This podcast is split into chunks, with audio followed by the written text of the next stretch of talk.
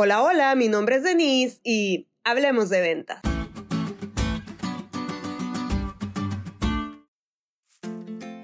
Hace unos meses, como algunos saben, emprendí un negocio y obviamente un negocio se sostiene de ventas.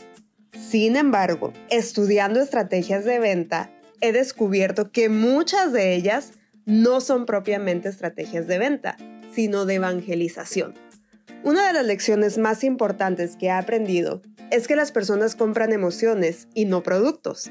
Dicho lo anterior, las personas que más te compran son aquellas con las que generas empatía, aquellas a quienes logras atender una necesidad emocional.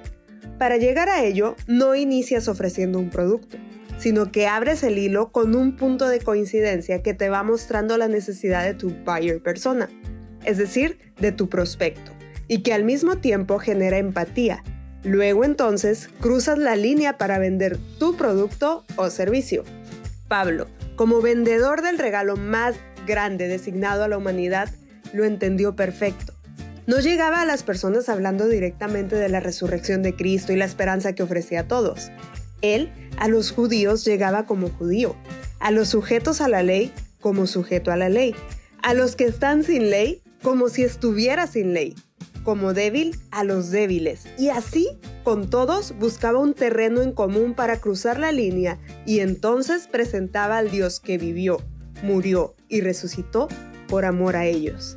En Hechos 17 del 24 al 34, Lucas describe una magistral venta de Pablo, donde logra encontrar un terreno en común que generaba empatía con sus buyer persona, citando algunos autores atenienses con ideas cercanas a la verdad bíblica, para luego hablarles de la resurrección de Cristo.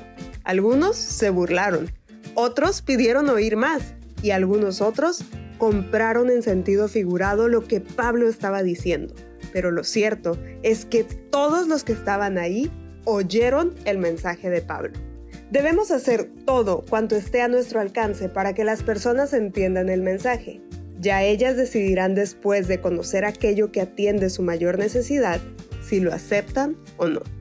Como vendedor, no puedes tener prejuicios de tu buyer persona. Como evangelista, tampoco. Utiliza cada obstáculo como un eslabón que conecta a tu audiencia con Cristo. El desafío de esta semana es que en oración le pidas a Dios que te guíe específicamente para saber cuál es la mejor manera de testificar a alguien que conoces.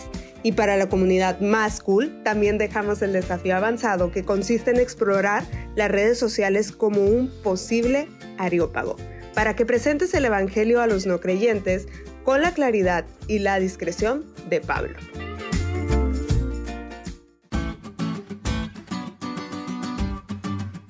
¿Te diste cuenta lo cool que estuvo la lección?